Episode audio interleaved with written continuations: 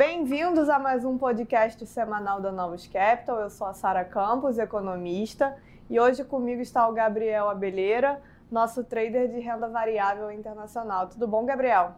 Tudo bem, Sara. A gente teve uma semana agitada, né? Tanto acho que lá fora como aqui em Brasil, certo? Pois é, acho que o mercado é, ficou, ficou de olho no funk aí, as implicações do funk. Eu acho que você pode falar melhor pra gente aí como é que foi, qual a sua leitura sobre o funk. Exato, né? Era uma decisão que estava todo mundo é, esperando. É, a, já era é, a expectativa que eles sinalizassem é, um aumento de juros na próxima reunião, que acontece em março, mas tinha muita é, pergunta em aberta com relação à redução de balanço, com relação é, à inflação, a como eles estavam vendo é, a questão dos salários, se existia a possibilidade de um aumento é, em alguma reunião é, maior que 25 bips. Então a gente teve é, o Powell na conferência de imprensa é, se mostrando mais realmente preocupado. Acho que não só preocupado, acho que o ponto aqui do, do Banco Central americano é que eles foram surpreendidos tanto né, nesses últimos, desde o início da pandemia, né, na verdade, eles foram surpreendidos tanto que agora eles estão tentando manter a maior flexibilidade possível é, frente ao cenário. Então, ele evitou é, descartar um aumento de maior magnitude ou descartar que eles tenham que subir em toda a reunião, inclusive deu uma indicação para gente de que as projeções é, que foram feitas no, no, final do ano passado, elas é, já estão defasadas, que o cenário inflacionário é, ele se encontra um, um, pouco pior do que se imaginava e fez questão de destacar várias vezes que esse ciclo é diferente dos anteriores. Por quê? Porque você tem uma inflação que hoje está muito elevada, algo que a gente não tinha há, há, muito tempo, com um trabalho, um mercado de trabalho apertado, né, já considerado em pleno, em pleno emprego. Então, é, mediante disso, ele evitou fazer qualquer compromisso mais específico por enquanto, mas é, deixando bem claro é, que a, a, função de reação é diferente e que eles vão precisar agir. Então foi um, um tom sim mais duro ou mais mais rocks, como a gente costuma é, costuma falar. Ainda tinha a questão da redução do balanço, né? Eles é, deixaram isso também uma questão em aberto. Eles trouxeram para a mesa a possibilidade de fazer a qualquer momento a partir que a partir da primeira alta de juros, mas também evitou se comprometer. E aqui a minha visão é um pouco que eles não realmente não chegaram é, a um consenso internamente sobre quando a redução de balanço tem que é, tem que acontecer. A gente viu a comunicação é, bem divergente em relação a esse assunto. Alguns membros é, acham que você precisa primeiro focar é, no aumento de juros, porque esse é o instrumento principal. Então, é, a, a, redução do balanço é uma coisa mais para frente, enquanto os outros membros se sentem mais confortáveis. Então, acho que o, o, que eles conseguiram chegar de decisão e o que ficou bem claro é que eles querem o máximo é, de flexibilidade possível, pelas diversas vezes que eles foram é, surpreendidos com a inflação mais elevada e vão agir da forma que, da forma que precisar, ainda que isso tenha um efeito é, negativo sobre a atividade, eles vão precisar combater essa inflação, principalmente se a gente não parar é, de ver surpresa altista. Então, isso foi o principal fator da semana é, lá fora, e além disso, é, além desse cenário já de com um Fed retirando liquidez, a gente ainda teve um noticiário de geopolítica mais negativo, com o conflito ali entre Rússia e Ucrânia, né? Desde o final de semana, ali já no, no domingo à noite, é, a tensão tinha aumentado, com os Estados Unidos falando que iam é, retirar famílias de, de diplomatas é, da região. Então a gente também viu esse cenário geopolítica, geopolítico um pouco mais, mais conturbado. É, e isso tudo num ambiente que o principal banco central do mundo está é, mostrando é, que está pronto para retirar de liquidez, retirar estímulo de forma é, mais acelerada.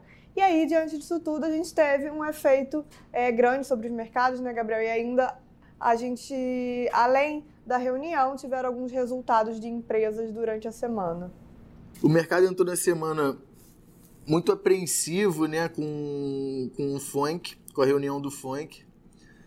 É, isso se reflete no, no VIX, que é um indicador de volatilidade da Bolsa Americana, que chegou a bater aí acima de 30 pontos, é um número muito alto, mostrando aí que o, é, é, é o mercado está indeciso, tem uma, tá com uma certa apreensão do, do, do, do cenário à frente, tem uma certa incerteza do cenário à frente.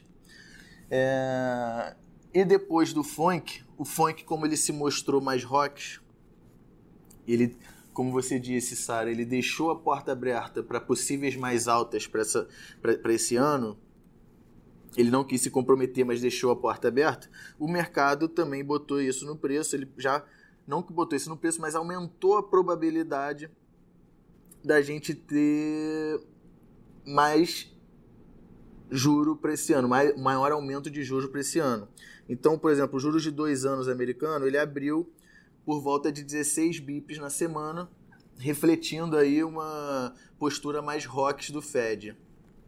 Enquanto 10 anos, como ele responde mais à atividade potencial e atividade futura, como o Fed agora ele está numa trajetória mais rocks, ele vai tentar jogar a inflação para baixo, retirando liquidez, é, é para isso ele vai ter que diminuir a atividade econômica e o 10 anos ele não conseguiu abrir, não se não manteve também uma trajetória de alta como os juros de dois anos e fechou a semana perto da estabilidade.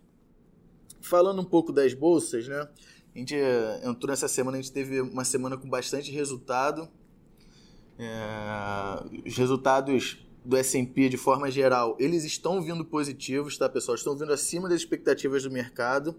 Porém, a intensidade do dessa surpresa positiva para o que o mercado estava achando está sendo menor do que nos, nos três anteriores. Então, é, assim, o mercado, o, o preço, ele varia muito de acordo com variação da expectativa de lucro e variação de prêmio de risco. Então, como a variação da expectativa de, de lucro não está vindo mais tão positiva como anteriormente, você já não tem mais esse apoio de um lado. E a gente agora está em um momento de incerteza, o que aumenta um momento de incerteza e um momento de retirada de liquidez. Né? Então aumenta o prêmio de risco dos mercados. É, isso aumenta a volatilidade, aumenta o risco de se investir em ativos de risco. É, por isso que a gente tem visto bastante volatilidade dentro dos ativos, mas o S&P chegou a cair até 4% e recuperou, fechando a semana aí próximo de 1% positivo. Nasdaq também chegou a cair bastante, chegou a cair 5%, recuperou fechando perto da estabilidade com a ajuda do resultado. É, tivemos resultados aí da Microsoft, da Apple, da Tesla, é, Microsoft e Apple reportando resultados sólidos, com surpreendendo o mercado positivamente tanto em top line, né, que seria a parte de receita, quanto em bottom line, que seria a parte de lucro. É, isso ajudou aí a segurar também o, o, o S&P e o Nasdaq. As duas empresas reportaram bons resultados, fechando a semana Apple fechando perto de 5% positivo, Microsoft fechando 4% positivo. A Tesla, embora ela tenha até tido um resultado bom, ela é uma empresa que tem uma, um valuation muito mais esticado, né? Então, nesses momentos de incerteza sobre o futuro, você, ela acaba sendo sofrendo mais e fechou a semana aí caindo por volta de 10%, um movimento bem relevante. É, essa semana, então, uma das coisas também que ajudou o mercado a se recuperar foi o ICI, que é um índice de, de custo é, salarial dentro das empresas, né? Do, da folha salarial dentro das empresas. Estavam é, com receio muito grande de que esse índice poderia vir mais forte do que as expectativas que estavam na, na Bloomberg, no mercado. Se fosse isso, é, botaria mais pressão na inflação. e podendo aumentar aí a retirada de liquidez do Fed. O número veio abaixo das expectativas e acabou tirando um pouco desse receio. E no ela, Brasil... ela dá uma aliviada, né? Um número que continua pressionado, mas só o fato da gente não ter uma surpresa para cima, como é o caso de, é, que a gente vem vendo nos últimos números lá dos Estados Unidos, isso já acaba ajudando né, o mercado. Bom, e vindo para o Brasil, né, já que a gente já comentou bastante sobre, sobre a parte internacional, é, aqui também foi uma semana movimentada. Então, a gente teve é, o dado de inflação, né, o IPCA, mostrando ali um número acima do que a gente e o mercado estava é, esperando, com, com, de forma generalizada, então foi uma alta disseminada entre, o, entre os componentes, inclusive com componentes mais inerciais, é, mais elevados, então isso acaba piorando é, a nossa perspectiva também para a inflação é, para 2022 como um todo. A gente entende é, que fica mais difícil ver uma, uma inflação desacelerando, mesmo é, que a gente tenha aprovação é, da PEC dos combustíveis, né, o que tem um efeito negativo sobre o IPCA, ainda assim a gente vê a inflação acabando o ano ali próximo a 5,8%. E isso num cenário de Banco Central é, americano mais, é, mais rock, né, como a gente comentou agora, retirando liquidez. A gente já tem é, outros países emergentes que estão numa, numa situação parecida com a gente, né, reagindo a esse ambiente. Então, outros países, por exemplo, como é, a, a Colômbia e o Chile, entregaram essa semana altas de juros acima do que estava sendo é, acima do que estava sendo esperado pelo mercado. E aqui no Brasil a gente tem reunião na próxima semana é, do Copom. Então a gente, dentro desse ambiente todo, reviu a nossa projeção para a Selic, Selic no final do ciclo. Então agora de 12, agora a gente acha que é possível que ele vá um pouquinho além, não muito, a gente vê a taxa ali mais é, próxima a 12,5%, mas é um ambiente é, pior em termos de juros, mais pressionados para juros de países emergentes de uma forma geral. Então a gente vê o Copom na semana que vem dando mais 150 bips de alta de juros, ele deixando margem é, para desacelerar esse ritmo de alta, mas sem é, amenizar ali o tom, mantendo ainda um tom bastante duro por causa desse cenário inflacionário é, que ainda é bastante delicado. Né? A gente teve é, ainda tem essa questão incerta da, da PEC dos combustíveis, que durante a semana foi muito discutida, que, na nossa é, opinião, aqui é uma medida eleitoreira, é, mas não eficaz, né? ela tem um efeito negativo é, fiscal e, e, tem um efeito baixista no, no IPCA, é, que é, é, é, grande, mas ele tem pouco efeito em termos de preço, em, em, termos de preço mesmo. Que quando a gente pensa no consumidor final, acaba que são alguns centavos ali no, no bolso. Então, é, é, pouco eficaz, além de ser uma sinalização ruim, porque mostra é, que o, o, presidente, tentando buscar a reeleição, ele pode recorrer a medidas, é, outras medidas durante o ano, além dessa, mais eleitoreiras, é, para tentar se, se reeleger. Então, é, ainda tem a questão, junto do, da PEC, do fundo de estabilização, se vai ser feito ou não que também é custoso e não resolve o problema. Outros países da América Latina é, já fizeram o mesmo, não foram bem sucedidos, porque acaba quando o preço do petróleo aumenta, quando alguma coisa acontece, os países não conseguem é, segurar, é, segurar o preço. Então a gente também teve esse cenário aqui no, no Brasil, né, de é, um pouco mais negativo, principalmente tratando da questão inflacionária. Tivemos ao longo da semana diversas revisões é, para cima e, e, isso acabou impactando aqui dentro do mercado de, de juro, né, Gabriel?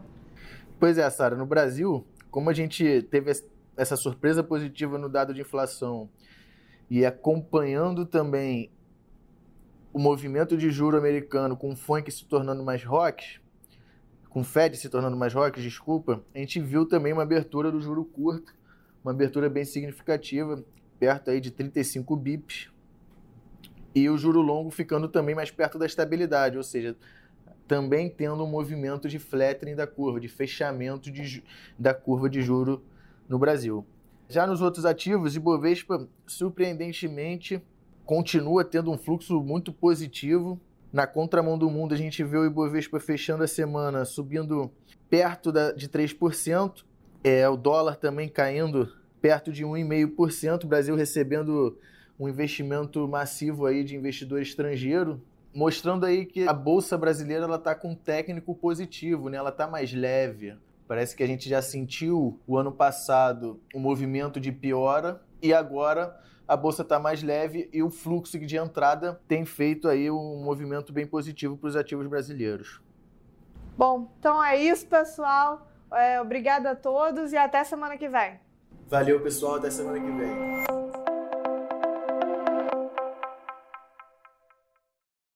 A Novos Capital Gestora de Recursos Limitada não comercializa nem distribui cotas de fundos de investimento ou qualquer outro ativo financeiro. Este podcast não constitui uma oferta de serviço pela Novos e tem caráter meramente informativo.